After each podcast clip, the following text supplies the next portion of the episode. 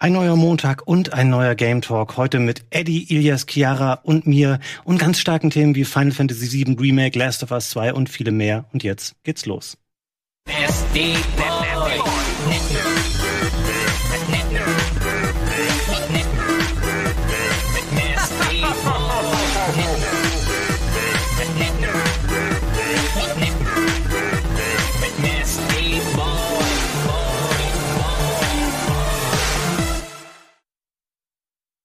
Hallo, herzlich willkommen zu Game Talk Folge 59 hier am Montagabend. Schön, dass ihr eingeschaltet habt. Neben mir heute natürlich auch noch dabei Eddie, Ilias und Chiara.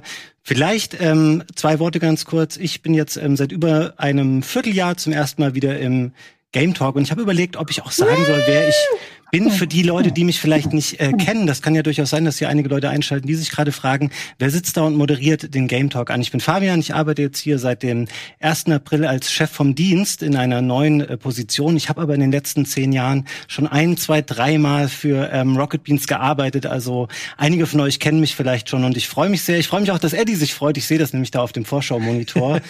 ähm, ich muss die Sendung hier zum Glück nicht alleine bestreiten, sondern ich habe äh, meine Mitstreiter am Start. Da ist zum einen einmal der Eddie. Hallo Eddie. Hallo Fabian und äh, hier auch nochmal offiziell. Schön, dass du wieder da bist und ähm, direkt dir die Haare hast wachsen lassen. Ähm, das ist so eine Notsituation. Ich bin mir sicher, ihr habt schon Moin Moins oder, oder Homeoffice-Talks dazu gehabt und so. Was macht man jetzt mit den Haaren? Das ist nicht so einfach. Und Wie oft bist du vorher zum Friseur gegangen? Ja, so alle sechs Wochen oder so. Und ich bin ja normalerweise auch so jemand, ich bin jetzt in so einem Alter, da geht man so normalerweise dazu über, so wie Colin, das alles so nach vorne und irgendwo so drüber zu legen, damit es aussieht, als sind die Haare noch einwandfrei wie neu vor 20 Jahren. Das ist aber nicht mehr so. Aber wenn die Haare zu lang werden, dann kämmt man sie einfach irgendwann alle so nach hinten, so wie ich das heute mache. Und hofft, dass das es nicht so negativ. Ja, vielen Dank. Ich ähm, trage Kappe deswegen. Genau. Neben äh, uns beiden, Eddie, auch noch Ilias am Start. Hallo Ilias. Hallo Fabian, ich freue mich sehr, dich in diesem Studio sitzen zu sehen. Ich kann es kaum erwarten, irgendwann neben dir in diesem Studio, in diesem Studio zu sitzen. Vielen Dank, Ilias. Und wir haben auch Chiara am Start. Hallo Chiara. Hallo. Ich finde es auch schön. Es sieht ein bisschen traurig aus, wenn du da ganz alleine da bist. Das, fühlst du dich aber, fühlst du dich einsam, Fabian, gerade? Ja, ein bisschen schon, aber ich bin da froh, es sind ja auch noch andere Leute hier in der Firma. Ich weiß gar nicht, ob das mal so zur Sprache kommt. Ich finde das ganz toll, dass hier noch eine Menge Menschen immer auch ganz normal zur Arbeit gehen, sei es jetzt in der Regie oder am Ton oder in der Aufnahmeleitung, um dafür zu sorgen, dass alle diese Sendungen hier stattfinden können für uns und auch für euch da draußen. Also vielen Dank mal von mir für diesen tollen Einsatz, den die Leute hier jeden Tag zeigen, damit ähm, der Sendebetrieb aufrecht erhalten werden kann. Und jetzt würde ich sagen, gesagt steigen wir auch ein äh, mit den Themen der Sendung. Eddie, bei dir hat es einen ganz besonderen Grund, dass du da bist, weil diese Woche erscheint später noch das Remake von Final Fantasy VII und du bist derjenige, der das hier auch für den Sender spielt und ich weiß, du hast dich auch ähm, abseits davon schon ein bisschen damit beschäftigt. Ich habe jetzt deinen mhm. Let's Play noch nicht sehen können, ähm, aber wie gefällt dir das Spiel so bisher? Ich kenne die Demo dazu. Was ist dein Eindruck?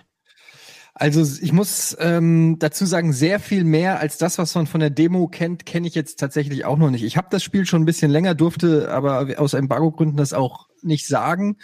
Äh, seit heute darf man offiziell darüber auch reden und eine Stunde zeigen. Das habe ich ja vorhin gemacht und das ist schon von denen abgetimt. Das ist halt ungefähr genau die Stunde, die du brauchst, um das durchzuzocken, was du auch in der Demo gespielt hast. Vielleicht, wenn du es schon mal gezockt hast oder so, dann ähm, kriegst du das vielleicht ein bisschen schneller hin. Ich habe darüber hinaus, dann als ich den Code erhalten habe, dann noch so ein bisschen gespielt, aber ich wusste ja, dass ich das für den Sender auch noch durchzocke und habe deshalb dann einfach mich auch äh, zwingen müssen aufzuhören, damit ich nicht alles doppelt spielen muss, weil das macht dann in der Tat nicht so viel Spaß.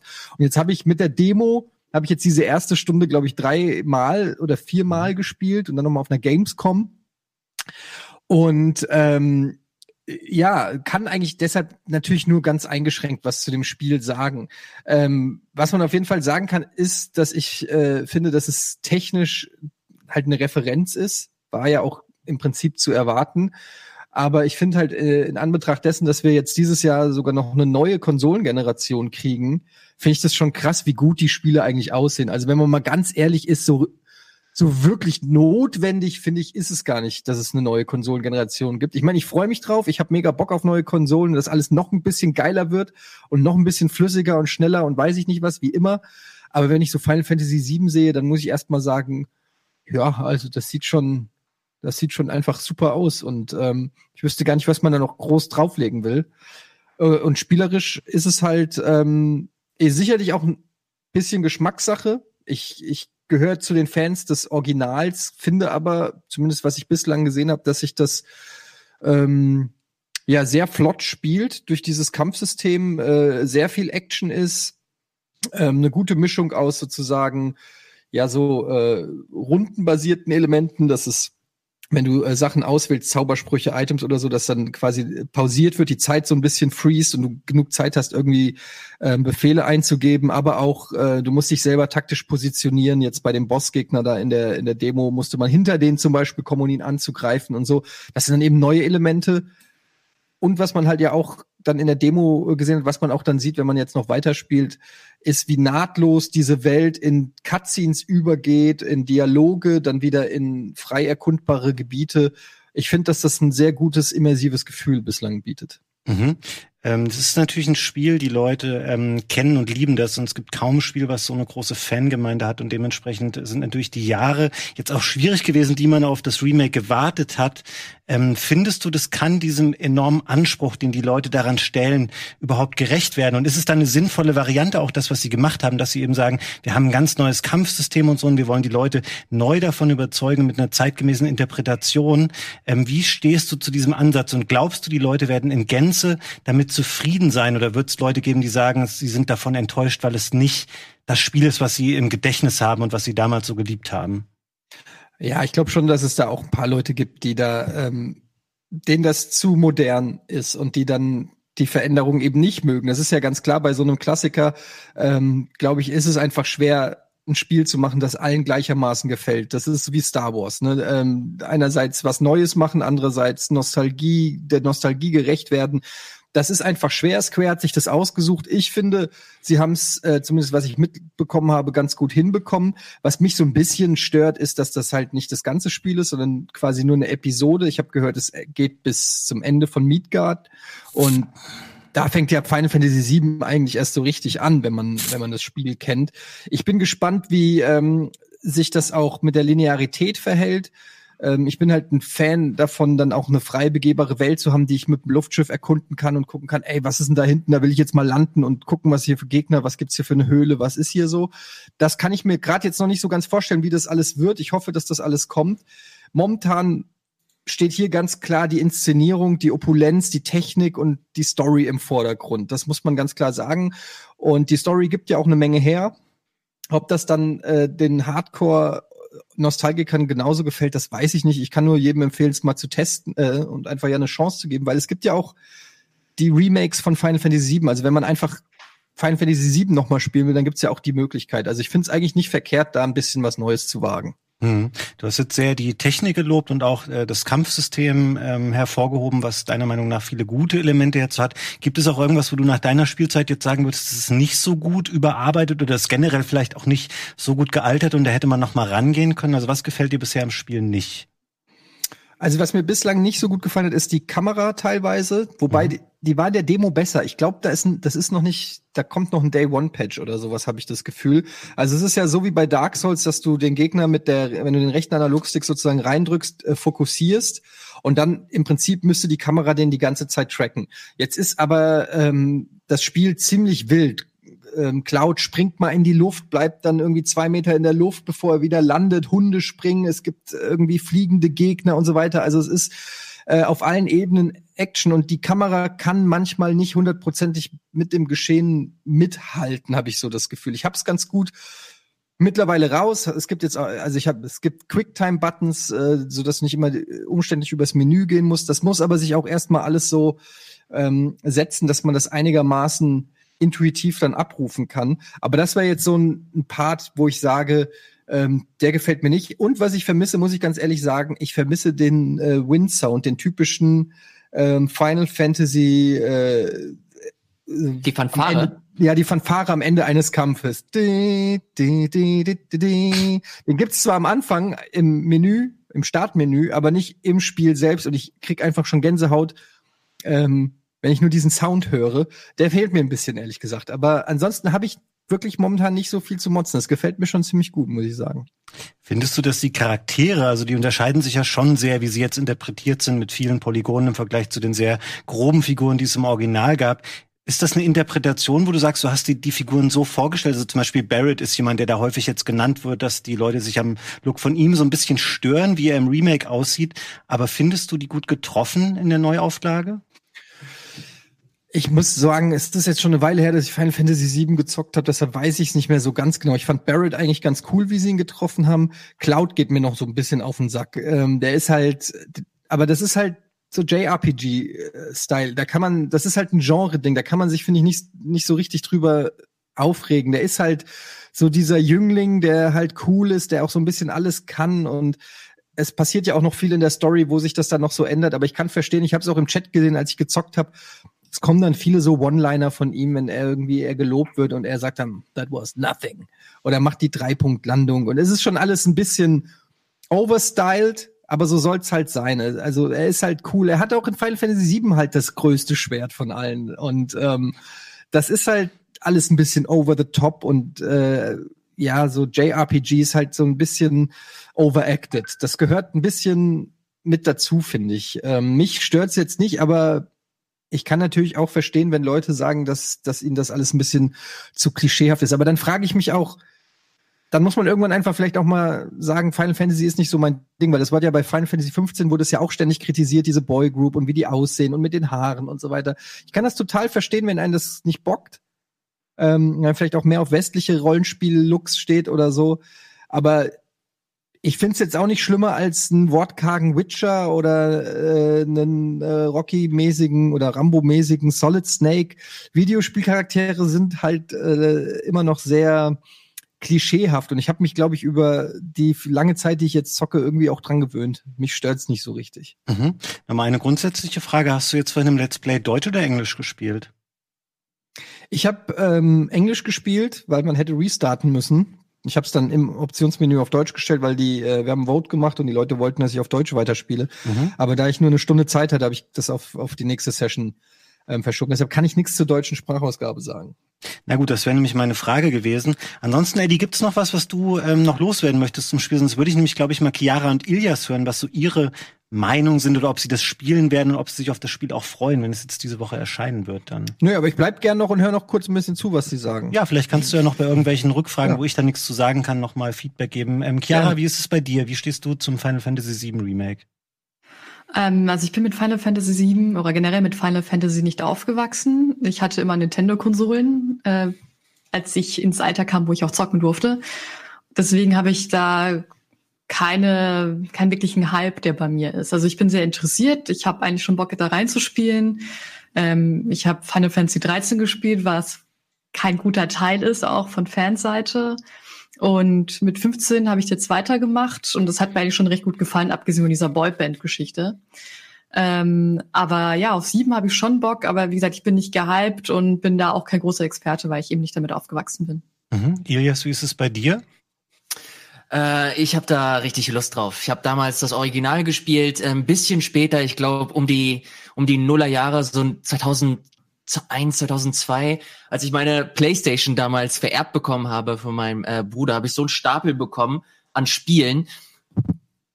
So einen Stapel an Spielen. Mhm. Und da habe ich mir einfach die Disc rausgenommen, die am fettesten aussah, oder die Hülle, die am fettesten aussah. Und das war eben Final Fantasy VII, weil sie mit vier Discs oder so kam, äh, damals das Spiel. Und äh, freue mich da riesig drauf. Habe jetzt natürlich mich auch nicht lumpen lassen und mir ein paar Reviews angesehen und durchgelesen. Und ich finde das tatsächlich ganz cool, dass es ähm, anscheinend auch so wird, dass sich die Entwickler Freiheiten genommen haben und das Spiel nicht nur eins zu eins äh, übersetzt haben, sondern auch stellenweise neu interpretiert haben. Das mag der eine oder andere vielleicht nicht cool finden, finde es aber äh, tatsächlich ganz spannend zu sehen, was sie, wie sie versuchen, ähm, das Spiel oder Final Fantasy VII als als ähm, ja als oh, wie wie nennt man das als als als als Zeitmomentum quasi ins 2020 ins Jahr 2020 zu bringen und äh, hier und da ein paar Fäden zu ziehen. Gerade das Ende des Spiels soll wohl relativ kontrovers, wenn nicht sogar ähm, polarisierend sein. Und ganz ehrlich, den ein oder anderen mag das abtören. Mich macht's umso neugieriger. Ich habe da richtig Lust drauf und ähm, das, was Eddie gesagt hat, macht mich eigentlich nur noch ein bisschen äh, neugieriger. Ich hab's äh, davor auf der E3 kurz gespielt. Das sah fantastisch aus. Hab mir ein paar Bilder heute angesehen und versucht so wenig wie möglich mich spoilern zu lassen. Und es sieht großartig aus. Ich kann es kaum erwarten zu spielen. Freue mich da in dieser in dieser Welt. Ähm, ja zu abzutauchen und äh, freue mich auch ein bisschen, dass ich endlich ein Spiel habe neben Animal Crossing, das ich die nächsten Tagen und vielleicht sogar Wochen spielen werde. Mhm. Ähm, bei mir ist es ehrlich gesagt auch so. Ich fand die Demo super cool. Mir hat es echt Spaß gemacht. Ich finde, das Problem ist immer ein bisschen, äh, das ist so, so muss Gregor sich eigentlich permanent fühlen, wenn man so JRPGs spielen will. Du hast ähm, so viel irgendwie davon und die sind alle so Zeitfresser. Ich habe zum Beispiel auch mal angefangen, ähm, Dragon Quest auf der Switch zu spielen, also das Elfer. Und finde das fantastisch. Oder ist es zehn? Ich weiß gar nicht. Zehn oder elf? Was ist das gerade, was auf der Switch gibt? Elf. Elf. Ähm, das spiele ich gerade und das liegt halt noch so halb äh, rumge oder durchgespielt rum. Dann kommt ja auch diesen Monat noch Trials of Mana raus, wo ich auch die Demo gespielt habe und dachte, das finde ich auch super cool. Und jetzt schon wieder Final Fantasy. Da muss man sich dann echt immer ähm, entscheiden für, weil es einfach so eine Vielzahl an Spielen in diesem Genre gibt und die einfach alle so zeitintensiv äh, sind. Ich bin mal gespannt tatsächlich. Äh, man weiß es wahrscheinlich ja heute schon, da das, das, äh, da das Review-Embargo gefallen ist. Wie lange ist das Final Fantasy VII Remake? Also ich habe so gehört, so 35 Stunden ungefähr. Mhm. Also mhm. je nachdem, wie viel man da wahrscheinlich Sidequests und Kram macht. Aber es ist so krass, äh, Eddie hat es vorhin erwähnt, also das Spiel geht ja nur bis, äh, bis du Midgar verlässt, das ist im Original fünf Stunden. Ähm, es ist quasi so ein Zehntel von dem, was das Original ausmacht. Ich habe keine Ahnung, wie sie das äh, schaffen wollen, das Spiel die nächsten zehn Jahre irgendwie nach und nach zu entwickeln. Das einige, einige böse Stimmen behaupten sogar, dass es niemals fertig wird. Und wenn, dann wird das unheimlich lange dauern. Ich bin sehr, sehr gespannt, wie sie das auslegen wollen die nächsten Jahre. Vor allem auch mit der neuen Konsolengeneration. Da wollen sie ja wahrscheinlich auch noch mal so das Level ein Stück weit anheben, zumindest äh, was die technische Seite angeht. Mhm.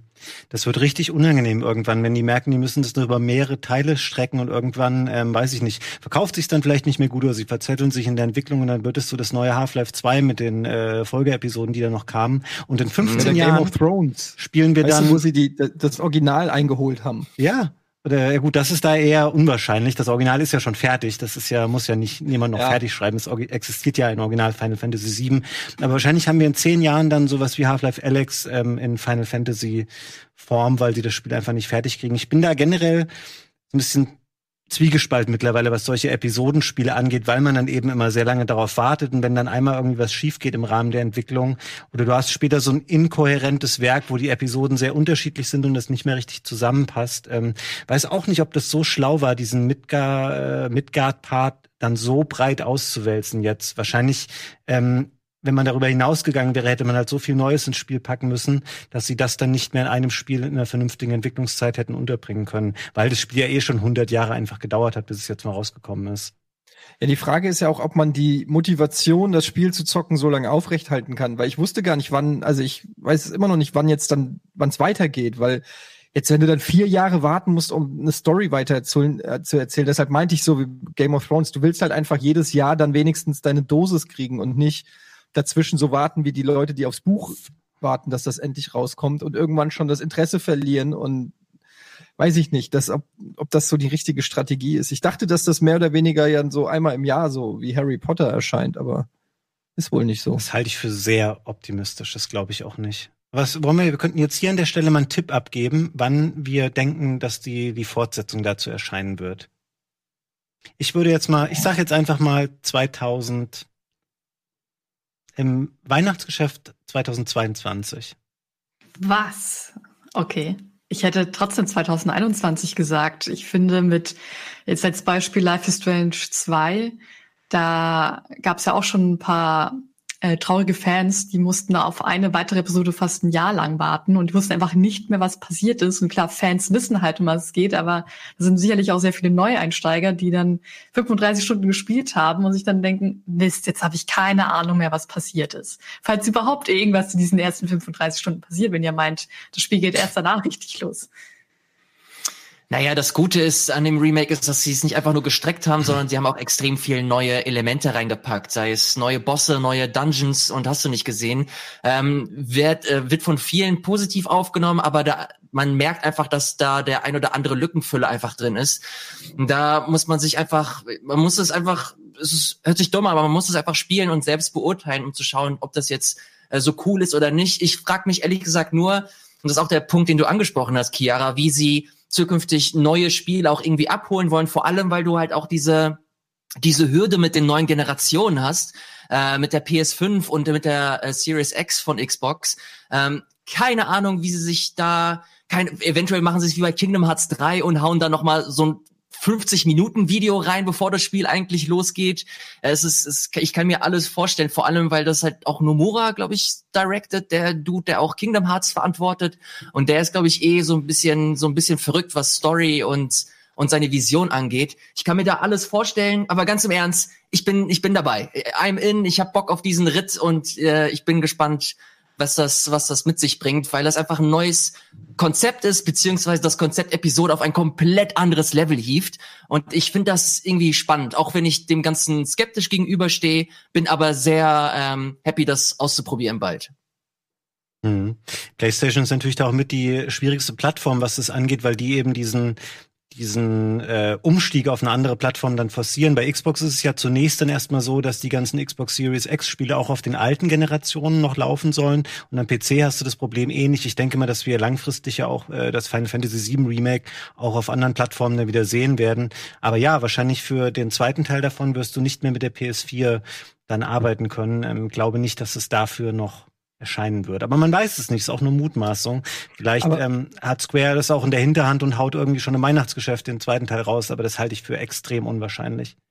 Aber meint ihr nicht, dass die nicht schon längst ein PlayStation 5 Kit haben, an dem die Ja, doch, also, bestimmt. Die werden Aber ja schon dafür entwickeln jetzt. Ist ja weniger für den Entwickler blöd als für den Konsumenten, wenn du dann siehst, okay, das Spiel ist ja eigentlich erst angefangen, obwohl es als Vollpreisspiel verkauft wird und es auch einen okayen Umfang bietet. Aber wenn du wissen willst, wie es weitergeht, dann hol dir jetzt bitte ähm, erstmal eine neue Konsole. Aber das kannst ja, du natürlich auch bei allen normalen Sequels zu spielen sagen, wenn du den zweiten Teil spielen willst. Aber ich finde das super, das ist der beste Weg, um den Kunden an, die, an das neue Produkt zu binden. So, du bringst erstmal die Hälfte oder ein Viertel von einem Teil raus und dann, wenn du wissen willst, ob es ja, wie es weitergeht, musst du dir halt eine neue Konsole holen. Mhm. Also die Xbox einfach mal komplett vergessen. Ja, sowas wie Final Fantasy kann sich das natürlich auch erlauben. Ich glaube, bei vielen anderen ähm, Brands oder Spielen würde das eher schwer fallen. Aber 2022 ist die PlayStation 4 doch auch schon mausetot. Ja, ja, das sage ich ja. Also mit PlayStation 4 wirst du da, glaube ich, nichts mehr ausrichten können dann. Naja, sie haben ja schon bestätigt, dass der, dass der zweite Teil dieser Episodenreihe in Entwicklung ist und dass sie da halt schon fleißig arbeiten. Wann das halt rauskommt, äh, weiß man nicht. Ich finde 2022 aber auch relativ realistisch, wenn ich ehrlich bin. Ich glaube, ich würde dem sogar zustimmen. Nächstes Jahr ist noch ein bisschen zu früh, vor allem wenn man sich dieses Production Value ansieht, das sie jetzt mit dem ersten Teil abgeliefert haben. Und wenn sie das halten wollen, müssen sie sich auf jeden Fall ranhalten. Ich bin, wie gesagt, ich bin halt gespannt, wie sie sich da aus der ganzen Misere manövrieren wollen. Mhm. Ich würde sagen, ähm, da wir auch noch andere Themen heute in der Sendung besprechen wollen, wir schließen hier mal den Final Fantasy Blog ab. Es wird ja noch eine Menge mehr dazu auf dem Sender geben. Eddie, du wirst es weiterspielen. Ähm, es beginnt dann so zu den Osterfeiertagen, da fällt dann auch der Embargo für den ganzen Streaming-Rest des Spiels tatsächlich und am Freitag wird es erscheinen. Es gibt dazu auch noch äh, Mittwochabend ein äh, großes Launch-Special, das wird äh, Gregor euch präsentieren. Ich glaube, Eddie ist da auch mit dabei. Ähm, genau. Könnt ihr euch schon mal vormerken für den Mittwochabend. Ansonsten, Eddie, würde ich dich einmal hier aus der Sendung äh, entlassen ähm, damit du dir ein bisschen äh, eine Pause nochmal gönnen kannst, bevor es um 8 Uhr bei dir dann weitergeht. Vielen Dank, dass du dir nochmal die Zeit genommen hast. Äh, gerne, gerne, gerne. So viel zum Thema Final Fantasy. Jetzt machen wir eine ganz kurze Unterbrechung und dann geht's gleich weiter hier mit dem Rest von Game Talk mit Chiara, Ilias und mir.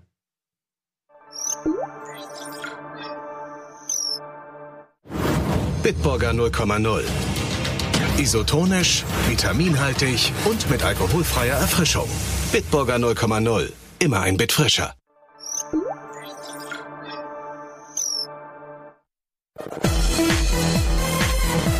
Und da sind wir schon wieder zurück hier beim Game Talk mit Ilias Chiara und mir.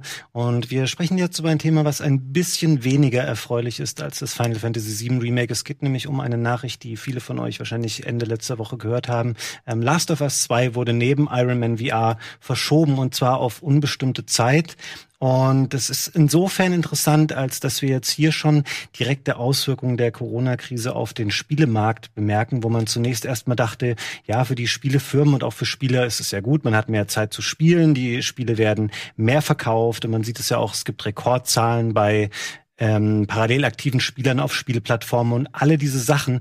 Aber es gibt natürlich auch Negativeffekte, wie sie jetzt eintreten, dass eben bestimmte Entwickler und Publisher ihre Spiele nicht mehr fertigstellen oder, ähm, wie im Falle von Last of Us eher anzunehmen, halt nicht mehr vernünftig auf den Markt bringen können, auch wenn der Großteil der Entwicklung vielleicht schon abgeschlossen ist. Ähm, was ist eure oder was war eure Reaktion dazu, äh, Ilias und Chiara? Vielleicht starten wir mit Ilias diesmal.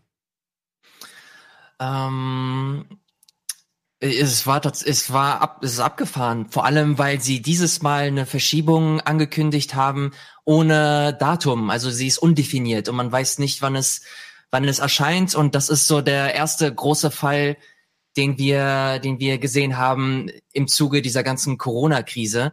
Und da habe ich mich mal, ich habe mal rumgeguckt und geschaut, ey, was, was könnten die Gründe sein? Und da hat der offizielle PlayStation-Blog jetzt zum Beispiel auch so ein kurzes Interview mit Neil Druckmann ähm, gepostet über einen Podcast. Die haben da anscheinend auch einen offiziellen Podcast und da haben sie ihn eingeladen und da hat er als einen der Hauptgründe genannt, dass das logistische Gründe hat. Und das ist auch ähm, der Grund, der in der offiziellen Mitteilung äh, genannt wurde. Und das finde ich in dem Sinne abgefahren, weil das äh, wieder schließen lässt, was für eine starke Macht der Einzelhandel eigentlich noch hat, dass man bewusst das Spiel, das im Grunde schon fertig ist, äh, zurückhält, damit auch wirklich alle gleichzeitig dasselbe äh, Spiel spielen können, ist natürlich cool für Leute, die jetzt beispielsweise keine gute Internetverbindung haben oder vielleicht sogar gar keine Internetverbindung haben.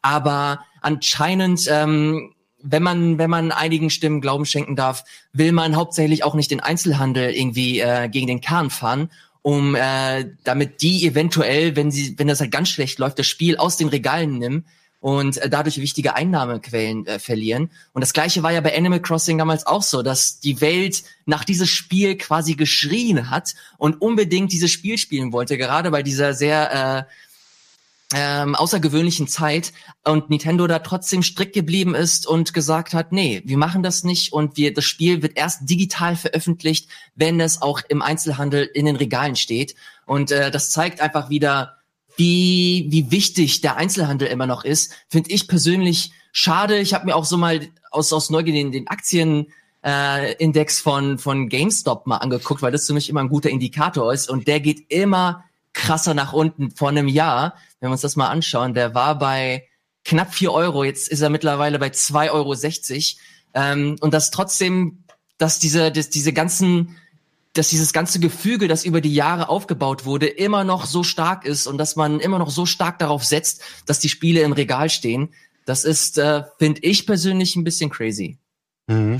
Also ich, ja, ich bin da komplett bei dir, Ilias. Die Sache ist aber auch, dass ähm, für Entwickler und Publisher in, bei der Konsole natürlich ähm, die, die physischen Verkäufe einfach die wichtigsten sind. Also Entwickler verdienen ja am meisten Geld mit Mikrotransaktionen, das kennt man ja, das ist hauptsächlich am PC, aber an der Konsole sind tatsächlich die AAA-Titel die wichtigsten und Konsolenspieler, glaube ich, sind halt eher doch so ein Publikum, die dann nochmal in den Laden gehen, sich das Spiel holen oder irgendwie online dann nochmal bestellen als Disk-Version, ähm, anstatt sich das runterzuladen. Wobei man, selbst wenn man eine Disk hat mittlerweile, muss man ja immer noch Kram runterladen. Ähm, aber an die ganzen Sachen habe ich halt selber auch noch gar nicht gedacht, dass das ja natürlich einen super Einfluss auch die, auf die Entwicklung hat und auf ähm, eben das äh, Geld. Und ich frage mich halt auch, in, wie die Unternehmen und die Entwickler sich gerade so daran anpassen, ihre Spieler weiterzuentwickeln. Ist das jetzt komplett auf Eis gelegt? Sagen die, nee, die Arbeiter sollen jetzt äh, zu Hause bleiben, dürfen nur bestimmte Leute jetzt in die Büros kommen, weiterentwickeln, weil das sind ja mal riesige Teams dahinter, die verschiedene, in verschiedenen Standorten positioniert sind. Ähm, ja, ich würde einmal ganz kurz darauf eingehen, was du gesagt hast, Chiara. Du hast gesagt, dass für die Publisher ähm, es wichtig ist, dass sie physische Spiele verkaufen. Ähm, Aber müsste es nicht eigentlich so sein, dass sie sich viel mehr freuen, wenn Leute ein Spiel digital kaufen, weil du ähm, das Spiel einfach auch nicht mehr weiterverkaufen kannst? Also jedes Retail-Spiel, was verkauft wird auf Disk in der Packung im Laden, das wird ja im Schnitt irgendwie noch später drei, vier, fünf Mal weiterverkauft, zumindest in diesen in den Kreisen, wo es verbreitet ist, dass jemand sagt, ich gebe ein Spiel bei GameStop in Zahlung, dann verkaufen die das wieder, eine andere Person gibt es wieder in Zahlung und von all diesem Geld, das, ähm, äh, das zirkuliert nur noch unter den Wiederverkäufern und unter den Zwischenhändlern wie GameStop, aber davon hat der Entwickler und Publisher ja nichts mehr. Eigentlich müsste Sony doch sagen, ähm, okay, es ist natürlich schade, dass alle Märkte geschlossen sind. Wir hauen aber Last of Us trotzdem in den PlayStation Store, weil umso mehr Geld geht direkt an uns ohne einen Zwischenhändler dazwischen.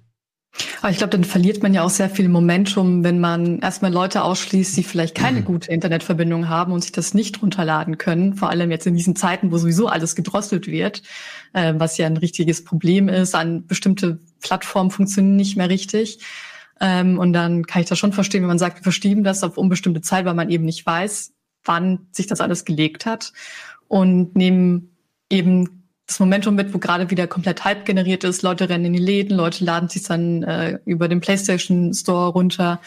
Und nee, du hast schon recht. Natürlich ist es wahrscheinlich doch besser, wenn sie es digital äh, sich runterladen. Das habe ich wohl falsch formuliert. Ich hatte mir eine Liste angeguckt, eine Tabelle mit ähm, welchen Plattformen und welchen Verkäufen Publisher das meiste Geld verdienen. Und das war natürlich am PC Mikrotransaktionen, aber an der Konsole eben AAA-Titel, ähm, wo ich mir halt dann denke, okay, dann ist es wo selbstverständlich, wenn man sagt, dass logistische Probleme möchte man entgegenwirken und dann doch lieber verschieben.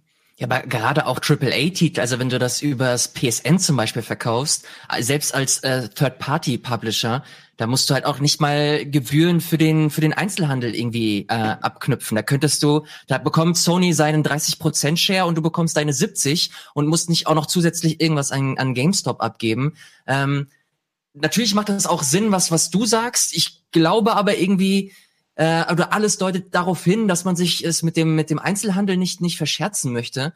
Und ich finde das ein bisschen schade, weil das gerade so die Zeit ist, wo man, wo man ähm, ja alte Traditionen brechen kann, wo man versuchen kann, out of the box zu denken. Und wenn so ein Spiel und auch so ein großes Spiel wie The Last of Us ähm, so gut wie fertig ist und die Entwickler eigentlich liefern können, dass man da nicht einfach auf den grünen Button drücken kann und für alle Leute, die das ähm, wollen, brauchen und, und sich es leisten können, sich das dann einfach downloaden können, das, das fände ich persönlich schon, ich, ich hätte es cool gefunden. Ich hätte es mhm. schön gefunden und ähm, auch konsumerfreundlich und deswegen, ich glaube, selbst in Zeiten dieses äh, von, von gedrosselter Internetleitung und hast du nicht gesehen, ich glaube, jeder, der das haben möchte, könnte es sich ähm, könnte es sich besorgen übers Internet.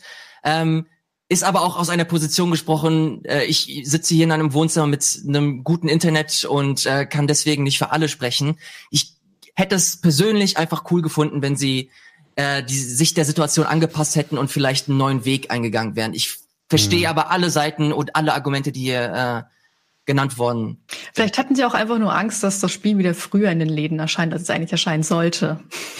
Wie bei Final Fantasy zum Beispiel. Na gut, aber das verhinderst du auch nicht, wenn du den Termin einfach global ja, verschiebst, klar. dann kann es dann in sechs Monaten trotzdem früher auch wieder im Laden stehen. Mein ganz ehrlicher persönlicher Tipp ist, das Spiel ist einfach immer noch nicht fertig und nach all dem schlechten Feedback und dem Wirbel um den Crunch bei Naughty Dog ähm, wollten die nicht nochmal sagen, von wegen, ja, shit, wir haben es nicht geschafft und die Leute müssen jetzt noch härter arbeiten. Ich will jetzt nicht sagen, dass das ein Vorwand ist, weil das ist eine bösartige Unterstellung von mir, ist nur mein persönliches subjektives Gefühl, die können einfach, glaube ich, die Arbeitszeit daran noch gebrauchen.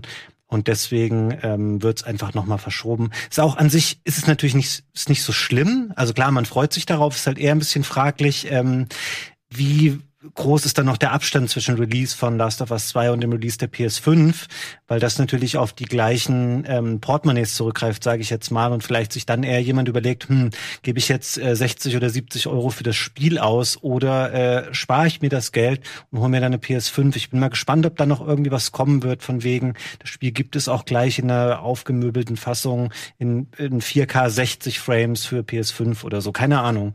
Ähm, ist gerade sehr spannend, was den Titel dann jetzt angeht und wie die die neuen Timings sein werden. Auch weil sie eben keinen neuen konkreten Termin genannt haben, sondern wirklich unbestimmt verschoben. Da sprechen wir, glaube ich, nicht von ein, zwei, drei Monaten, sondern eher von einem längeren Zeitraum.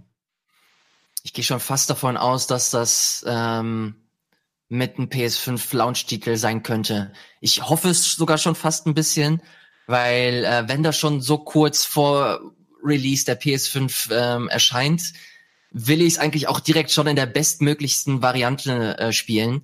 Und ich wüsste nicht, ob ich mich beherrschen könnte, wenn das Ding jetzt wirklich ein, zwei Monate vorher rauskommt, ob ich da wirklich noch warten kann. Deswegen, also jetzt ganz egoistisch gesprochen, fände ich schon fast cool, wenn sie das einfach zum Release der PS5 launchen und man das dann einfach in, in geiler, in noch geiler spielen kann.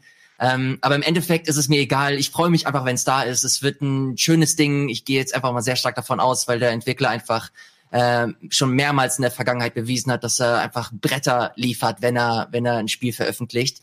Und von daher, ähm, äh, die extra Zeit soll denen gegönnt sein, wenn sie sich nicht zu Tode arbeiten müssen, noch die extra, äh, die extra Wochen und Monate. Und von daher, äh, wir können eigentlich nur gewinnen. Wir müssen zwar ein bisschen warten, dafür bekommen wir im besten Fall noch ein schöneres Spiel. Hm. Hast du noch was zu dem Thema hinzuzufügen, Chiara? Ähm, ja, eigentlich nicht wirklich. Ich habe nur noch gehört, dass es ja auch wirtschaftliche Gründe generell hat und ich kann mir auch gut vorstellen, dass halt es auch ein paar finanzielle Probleme gibt, wie man es überall auf der Welt hört und mhm. man vielleicht auch sagt, hey, hört erstmal auf zu arbeiten ähm, und wir setzen das dann später fort, weil wir es sowieso nicht zum Release fertig bekommen. Aber das sind alles Mutmaßungen. Wir wissen halt nicht, was gerade wirklich abgeht dort. Ich frage mich aber wirklich nur, wie es halt in anderen Unternehmen aussieht, ob die auch noch verschieben, ob die sagen, wir hauen nur noch Games raus, die schon einen Gold-Status erreicht haben. Das finde ich halt gerade super interessant. Ich gehe sehr stark davon aus, dass das der Anfang von sehr, sehr vielen Verschiebungen sein wird. Ich, ich, mich würde es persönlich sehr wundern, wenn Ghost of Tsushima auch noch im Sommer erscheint. Ähm, keine Ahnung, wie es euch geht, aber ich glaube, das wird nicht das letzte Mal gewesen sein, dass wir eine Verschiebung mhm. im Zusammenhang mit Corona irgendwie ähm, mitbekommen. Das kann sein, dass. Meint ihr, das Sorry, Sorry, sag du ruhig. Okay, ich wollte nur gerade fragen, meint ihr, dass die Zeit jetzt für Indie-Entwickler, die so ganz alleine an Spiele entwickeln und sowieso von zu Hause aus machen können? Ja, ich glaube, es ist auf jeden Fall, also du kannst jetzt in diesem Kontext oder in der Zeit, in der wir gerade leben, nicht von Vorteilen sprechen, weil es für alle eine ähm, beschissene Situation einfach darstellt. Aber ich glaube, du tust dich leichter mit kleineren Projekten, die nicht das ähm, Zusammenspiel von 100 oder mehr äh, Mitarbeitern erfordern, die so ein Spiel fertigstellen müssen, sondern die Arbeitsbedingungen oder die Veröffentlichungsbedingungen für Spiele sind wahrscheinlich leichter für überschaubar große Teams und für die kann das natürlich ein Vorteil sein, wenn wir jetzt die Verschiebung von weiteren großen Titeln erleben, was echt dazu führen kann, dass wir vielleicht auch in den nächsten direkten Monaten ähm, nicht so viele Spiele wie in den Jahren zuvor einfach haben werden, zumindest keine AAA-Titel. Also zum Beispiel der April, das hat jetzt nichts mit Corona zu tun, aber der ist ja jetzt nach dem Release von Resident Evil und Final Fantasy, da kommt dann noch Ende des Monats ähm, Trials of Mana und Gears Tactics, aber dazwischen ist schon auch nicht so viel und ich kann mir Ghost of Tsushima ist ein sehr schönes Beispiel, Elias, da sehe ich auch realistisch fast schon, dass wir das noch mal, ähm, dass auch das noch eine Verschiebung erfahren wird. Mhm.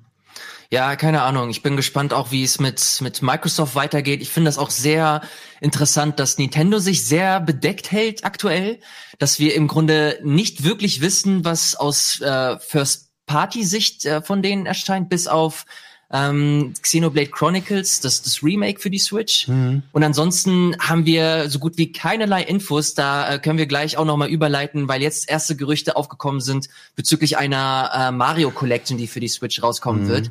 Aber auch da, also selbst bei, bei Microsoft, da weiß man, ähm, dass sie jetzt auch stellenweise noch unterstrichen haben, dass die Konsole zumindest im Herbst erscheinen wird.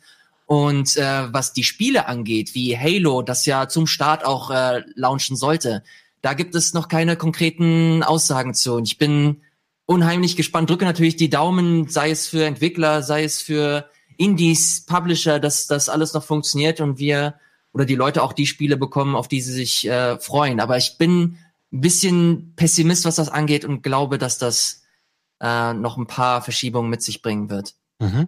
Können wir einmal, wo du das gerade schon reingeworfen hast, Elias, ich hatte das nicht mal als äh, Thema auf meinem Zettel stehen, aber du hast jetzt einmal dieses Gerücht genannt der neuen Mario Collection für die Switch.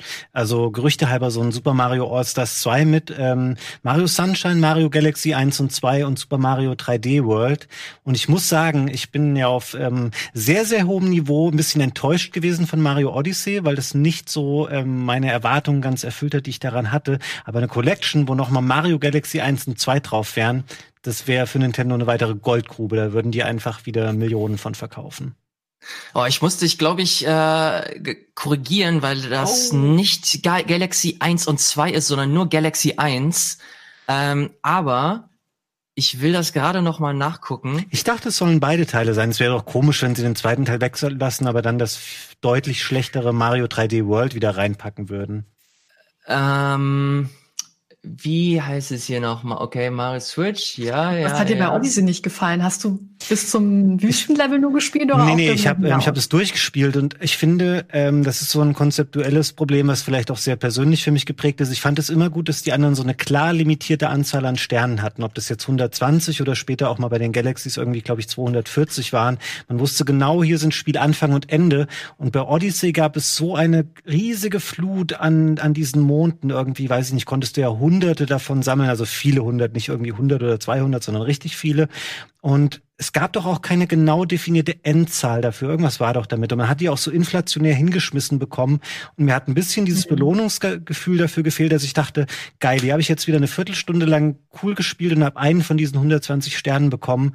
Und Odyssey war da, ist da so ausgefranst für mich in dieser Hinsicht irgendwie. Also ich glaube, ich verstehe, was du meinst. Mich hat das irritiert, weil du oben rechts im Bildschirm immer so Kreise hattest. Und das hat eigentlich im Grunde nur bedeutet, du brauchst so und so viel Monde, um dann mit deinem Schiff, glaube ich, weiterfliegen zu können. Aber es gab eigentlich noch mehr, nur wusstest du halt nicht, wie viel es tatsächlich gibt. Aber ich bin halt auch nicht jemand, der unbedingt alles sammeln muss. Deswegen habe ich es halt durchgespielt und dann war es für mich auch erledigt. Aber wenn man so ein Completionist ist, dann kann ich mir das schon vorstellen, dass es dann etwas nervt. Ja, bin ich eigentlich nicht, aber im Fall von den Mario Jumpruns ähm, schon immer ganz gerne, weil es in der Regel auch die sehr gutes Balancing hinbekommen, dass es eben viel schon schwieriger wird, aber du wirst ja auch besser darin und dann ist es ein tolles Gefühl, irgendwann all diese Sterne gesammelt zu haben und das hat mir ein bisschen gefehlt bei Odyssey. Und mittlerweile hat bestimmt Ilias auch ähm, in seinen Recherchen rausgefunden, ob wir auch Mario Galaxy 2 bekommen werden. Äh, tatsächlich nicht. Also das soll Oh. Super Mario All-Stars 2 heißen und äh, confirmed, was heißt confirmed? Also die Quellen von Eurogamer äh, haben zumindest confirmed, dass Mario Galaxy, also der erste Teil, äh, Mario 64 und Mario Sunshine dabei sein wird. Und ganz im Ernst, ich finde Mario Galaxy 1 auch so viel besser als den äh, zweiten Teil. Ähm, deswegen finde ich das gar nicht so schlimm und die Vorstellung, dass Mario 64 in in ein Remaster, in ein Remaster-Korsett gepackt wird und dieselbe Engine wie zum Beispiel ein Odyssey hat. Alter Schwede, äh, da werde ich tatsächlich ein bisschen hibbelig. Da freue ich Mhm. mich sehr drauf. Und obendrein, das haben wir, glaube ich, noch gar nicht erwähnt, soll ja auch ein neues Paper Mario kommen Oh ja. mit ähm, den klassischen RPG-Elementen, wie wir es auf der N64 und auf dem GameCube hatten. Ja, zu Paper Mario, da könnte man jetzt hier einen eigenen Game Talk wahrscheinlich noch mal eine Stunde zu machen, weil ich da Ja. sehr, ähm, sehr ausschweifende Meinungen zu habe. Ich finde nämlich die, die alten Spiele mega geil. Das sind hammergute Spiele auf N64 GameCube. Und später der Kram, der auf äh, Wii U und 3DS rauskam, das sind ganz furchtbar äh, entstellte Varianten dieser Spiele, wo ganz viel rausgenommen wurde, was diese Spiele geil gemacht hat. Aber wenn sie noch mal ein Spiel so im alten Stil machen würden, altes Paper Mario, dann würde ich es auch geil finden. Und Nintendo muss irgendwie einfach auch noch mal was zeigen, was sie in diesem Jahr noch raushauen wollen. Es ist einfach noch, das Ding verkauft sich zwar super gut, keine Frage, und die haben auch viele Top-Spiele, aber ich bin zum Beispiel jetzt jemand, ich ähm, spiele kein Animal Crossing. Ich sitze den ganzen Tag vor Twitter und lese so, oh, ich habe die Rüben verpasst, oh, die Hasennerven. Und ich denke mir so, Leute, was ist denn los bei euch? Ey, spielt doch mal irgendwie Half-Life Alex oder irgendwas und nicht Animal Crossing. Also nein, ich möchte, das, blockiert. ich möchte das niemandem madig machen, aber was ist denn zum Beispiel gerade mit diesen Osterhasen los bei Animal Crossing? Warum sind da alle sauer deswegen? Fabian, du hast da, du, du verpasst da ein richtiges Drama, Mann. Ja. Das ist richtig schlimm. Pass auf, in Animal Crossing hast du willst, du willst geile neue Fische angeln, du willst neue Insekten angeln, äh, fangen und gerade jetzt äh, als der März vorbeigegangen ist und der April äh, gekommen ist, da wurde das geswitcht. Neue neue Fische sind dazu gekommen, neue Insekten und gleichzeitig kommen jetzt äh, ist ein Osterevent gestartet, dass die Drop-Rate von neuen Fischen und Insekten äh, krass verringert und du stattdessen bekommst du halt irgendwelche Eier oder findest Eier. Dadurch kannst du nicht die neuen Fische fangen und die neuen Insekten fangen, sondern hast irgendwelche irgendwelche Ostereier, die auch noch nix wert sind. 100 Sternis ein Ei. Willst du mich verarschen? Du darfst nicht das Kirschblütenfest vergessen, was auch noch am Start ist, wo du auch neue Rezepte bekommst, um irgendwelche Sachen aus Kirschblüten zu bauen. Und du kriegst diese Rezepte einfach nicht. Ich habe seit Anfang an immer noch irgendwie so eine Picknickdecke oder sowas, was ich damit bauen konnte. Das war alles. Ich kann Ey, das wäre ja doch cool. Ich will ja diese diese diese ähm, Picknickdecke haben und dieses Set. Aber selbst das bekomme ich nicht, weil ich ständig nur Eier finde. Na gut, ja. das ist ein richtiges Drama, Fabian, dass du verpasst vielleicht auch ganz gut. Da hast du Zeit für andere Spiele wie zum Beispiel Half-Life Alex. Oh ja, Mann. Äh, ich weiß zum Beispiel, dass du jemand bist, der ist halt richtig äh, VR-Enthusiast. Ja. Und ich, mich würde zum Beispiel echt interessieren, ob du schon gespielt hast und was deine Meinung ähm, dazu ist. Ich habe es fast durchgespielt. Jetzt habe mir da ein bisschen Zeit gelassen, weil ich es halt auch nicht arbeitsbedingt spielen musste, sondern mir die Zeit dafür nehmen konnte. Und ich würde wirklich sagen, dass ähm, wenn jetzt die VR-Entwicklung stoppen würde und es würde nie mehr ein anderes Spiel nachkommen für VR-Geräte, würde ich sagen, der Weg hierhin und die Entwicklung, die da betrieben wurde, war es wert, damit man so ein Spiel wie Half-Life Alex mal hatte. Das war schon oder ist schon ein ganz, ganz geiles Erlebnis. Es ist kein inhaltlich oder spielmechanisch herausragendes Spiel. Das macht halt viele Sachen besser als andere VR-Spiele, aber es ist jetzt kein, wenn du es als konventionelles 2D-Spiel oder 3D-Spiel hättest ohne VR, wäre das nicht die Bombe, aber so gut, wie sie alles umgesetzt haben, wie man mit allem interagieren kann, wie man die Waffen laden kann, wie man alles in die Hand nehmen und rumdrehen kann, ähm, das ist schon richtig gut gemacht und da ist Valve ähm, wirklich Vorreiter meiner Meinung nach. Und es ist ein bisschen schade auch, weil sie einem viele andere VR-Spiele dadurch madig machen, die nicht auf so einem hohen Niveau sind. Aber ich bin da schon sehr, sehr begeistert von. Also auch wie es aussieht, das hat mich auch echt überrascht. Hätte nicht davon erwartet, dass das Spiel, ähm, was Grafik und Sound angeht, mich so beeindrucken würde. Das ist schon richtig toll. Ich finde es ein bisschen schade, dass ich die ganze Berichterstattungswelle hier auf dem Sender leider noch verpasst habe. Das haben, glaube ich, viel ähm, Krogi und Sandro abgehandelt, weil ich hätte auch ganz, ganz viel zu sagen gehabt zu diesem Spiel. Und es auf jeden Fall, ich weiß nicht, ob ich jemandem empfehlen würde, sich dafür ein VR-Setup zu kaufen. Es ist sehr teuer und ähm, man benutzt es unter Umständen auch sonst nicht so häufig. Das liegt viel rum. Aber wenn man die Möglichkeit hat, es mal im VR zu spielen, würde ich das einem auf jeden Fall empfehlen. Es ist schon ein richtig, richtig gutes Spiel. Ich habe mich schon bei Gunnar angestellt und gemeint, sobald diese Epidemie hier durch ist und du es auch durchgespielt hast, äh, gib mir bitte dein VR-Set, weil er sich das geholt hat. Und dann werde ich das schön desinfizieren und dann werde ich Half-Life Alex spielen. Und ich äh, hoffe, dass wir dann auch ein, ein, ähm, ein Nachspiel dafür oh, machen. Ja, sehr gerne. Und so machen wir dann. Sehr geil, weil ich äh, ich höre nur Gutes, jeder ist begeistert und ich will auch endlich, ich will auch wissen, was da abgeht und habe mir nur ein paar Videos angesehen und das äh, also allein die Atmosphäre, die da gesetzt wird, äh, ich, ich kann es kaum erwarten. Also was Videospiele angeht, ich glaube, da müssen wir uns beim besten Willen nicht beschweren. Mhm. Wie lange kann man das am Stück spielen, bevor es einem schwindelig wird also oder so, oder ist da, das gut programmiert? Ich bin da zum Glück nicht so empfindlich, was das angeht, diese Motion Sickness in VR. Und das Spiel nutzt ja auch generell ähm, dieses äh, Feature, dass man sich so teleportiert. Weiß, dass viele Leute das nicht so geil finden, aber weil es der Standard ist im Spiel und weil ich mich mittlerweile auch daran gewöhnt habe, aus anderen Spielen nutze ich das da. Und das mindert das auch. Ich könnte es theoretisch, weiß ich nicht, die ähm, modernen VR-Brillen sind ja auch nicht mehr so schwer und klobig. Äh, also ich müsste da jetzt nicht nach einer Stunde oder so aufhören. Ich spiele es aber trotzdem immer nur so in kleinen Stückchen, weil ich möchte, dass es möglichst lang irgendwie mir noch erhalten bleibt. Aber ich bin jetzt kurz vom Ende. Ich weiß, wie viele Kapitel das Spiel hat und ich weiß, dass da nicht mehr so viel fehlt. Ähm, schon sehr gut. Ich würde es jedem weiterempfehlen. Elias, wir haben ja quasi schon gehört, dass du Animal Crossing nach wie vor spielst. Ich würde gerne nochmal, weil wir ja nicht mehr so mega viel Zeit auch haben. Chiara, du hast mir erzählt, du spielst ein Spiel namens Biped gerade. Das hatte ich auch auf dem Schirm, weil mhm. ich ähm, gesehen habe, dass es bei Steam sehr, sehr gute Bewertungen hat. Das ist ein Koop-Spiel. Erzähl mal ein bisschen was dazu. Ähm, ja, das ist ein Koop-Puzzle-Game, wo man zwei kleine Roboter spielt. Ähm, der eine ist blau, der andere rot. Und man muss halt verschiedene Rätsel lösen ähm, und halt durch das Level dann kommen.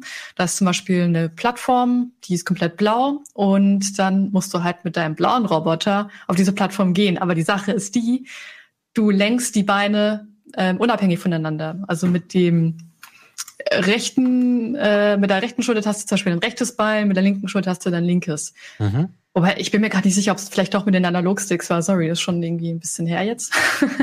aber auf jeden Fall, man denkt unabhängig voneinander, man muss sich dran gewöhnen, aber das macht die Sache auch ein bisschen kniffliger und lustiger. Lustiger, weil du dann eben mit einem Fuß beispielsweise auf die Plattform gehst und plötzlich wird die blaue Plattform rot und dann muss dein Kollege eben mit dem anderen Fuß drauf und muss sich halt eben abstimmen, die ganzen Timings. Dann gibt es Plattformen, wo nur, nur drei Beine drauf dürfen. Dann muss man sich abstimmen, okay, wer hebt jetzt sein Bein hoch in die Luft? Und es ist halt einfach super knuffig und lustig. Die Rätsel sind jetzt nicht allzu schwer. Man kann aber noch schwierigere ähm, freischalten. Und ja, für so weiß nicht, fünf, sechs Stunden, glaube ich, hat man es durch komplett, mhm. ist das echt ein sehr schönes Spiel. Also wenn man auch irgendwie Familie hat mit den Kindern, kann man das auch nochmal ganz toll spielen. Äh, nochmal den Namen kurz sagen, weil im Chat da jemand nachgefragt hat. Das Spiel heißt Biped, B-I-P-E-D, also quasi so zweibeinig, darauf spielt es an. Du hast es auch im Koop gespielt? Ich habe es auch im Koop gespielt, ja. Ein bisschen blöd angestellt bei manchen Dingen, äh, weil man dann zu kompliziert denkt bei so einem recht einfachen Spiel auf den ersten Blick. Die, es wird schon noch schwieriger, wenn ihr mal reinguckt. Keine Sorge, es gibt auch noch schwierigere Level. Aber ja, es hat, nee, hat mir Spaß gemacht. Ein schönes äh, Couch-Koop-Game. Mhm, äh, das gibt es für, weißt du, ob es auch für andere Plattformen als PC erhältlich ist? Ich glaube, es gibt's noch für die PlayStation, ähm, aber die anderen Plattformen weiß ich gerade nicht. Mhm, das macht Ich habe es am PC gespielt. Ja. Ähm, Ilias, ich will dir natürlich auch die Chance noch geben. Äh, spielst du noch was anderes neben Animal Crossing gerade? Ähm, ich müsste tatsächlich überlegen, aber nee, nee ich glaube nicht. Ich habe ähm, auf dem Handy immer mal wieder ein bisschen gespielt. Äh, das mache ich aber ab und zu immer nur und das regelmäßig. Das ist Sky von That Game Company. Da haben wir aber auch schon mhm. das ein oder andere Mal im Game Talk drüber gesprochen. Es ist ein wundervolles Spiel und äh, kann das nie oft genug sagen, dass dass man sich das durchaus mal aus äh, ansehen kann, ist kostenlos, er hat eine wunderschöne Atmosphäre, ist halt im Grunde wie Journey nur hat mit einer hat eine sehr starke Online-Komponente, du kannst mit anderen Leuten spielen, hat eine süße Geschichte. Ähm, ich kann das wirklich jedem ans Herz legen. Vor allem kommt es ja bald für die Switch raus. Und da freue ich mich, weil ich glaube, erst dann dieses Spiel so wirklich wertgeschätzt wird und auch ein Diskurs stattfindet, ähm, kann es da kaum erwarten. Aber ja, bis äh, gerade gibt es neben Animal Crossing und dem Spiel gar keine Zeit. Meine PlayStation verstaubt hier gerade und wartet eigentlich nur, bis Final Fantasy mal endlich kommt. Mhm. Ich glaube, irgendwann muss ich mir das Animal Crossing auch mal holen. Ich will mal, ich will Ey, das, das wird dir gefallen. Seit 20 Jahren will ich raffen, warum Leute Animal Crossing mögen und ich komme da einfach nicht ran. Ich brauche, hat es jetzt mal irgendwie klare Zielvorgaben, dass da steht, die Mission ist das und gehe hier lang und mach das? Nein, ne? Ist immer noch so ja, super doch, offen. Doch, doch. Okay, es, okay. es gibt Chiara, erzähl du ruhig, aber es ist nicht so, dass du einfach reingeschmissen wirst und, und dann kannst du machen. Ja, naja, doch, also ich finde es schon ein bisschen mehr als davor. Du kannst natürlich deine eigenen Ziele schon bestimmen. Du kriegst aber Hilfestellungen, wenn du halt gerade nicht weißt, was soll ich denn jetzt machen, um die Insel besser zu machen. Dann redest du halt mit Tom Nook und der gibt dir halt eben Aufträge, die du erfüllen kannst, mhm. aber nicht musst. Also das ist alles wirklich ein Feel-Good-Game, um runterzukommen zum Spannen. Ich spiele das abends gerne, um dann einfach Sternenhimmel zu gucken, auf Sternschnuppen zu warten und äh, den richtig geilen Soundtrack zu hören, weil der ist einfach, der bringt dich so schön runter, wenn du vielleicht mega gestresst bist, ist einfach nice. Na gut, vielleicht hole ich es mal nach. Ansonsten, Wer macht das? Ilias, Chiara, wir sind am Ende der Sendung. Vielen Dank, dass ihr dabei wart. Dankeschön, Fabian. Danke. Sehr gerne. Und ähm, bei uns hier geht's jetzt weiter mit FIFA Pro Clubs mit äh, Eddie Niels, Sandro und Timo und danach eine neue Folge Resident Evil Resistance mit Simon. Und ansonsten gilt, wenn euch unser Programm hier gefällt und ihr uns supporten wollt, dann könnt ihr das machen über den Rocket Bean Supporters Club. Besucht da einfach rbtv.to slash support. Und ansonsten habe ich eigentlich nur noch zu sagen, vielen Dank fürs Einschalten. Bis zum nächsten Mal beim Game Talk. Game Talk. Tschüss und bis dann.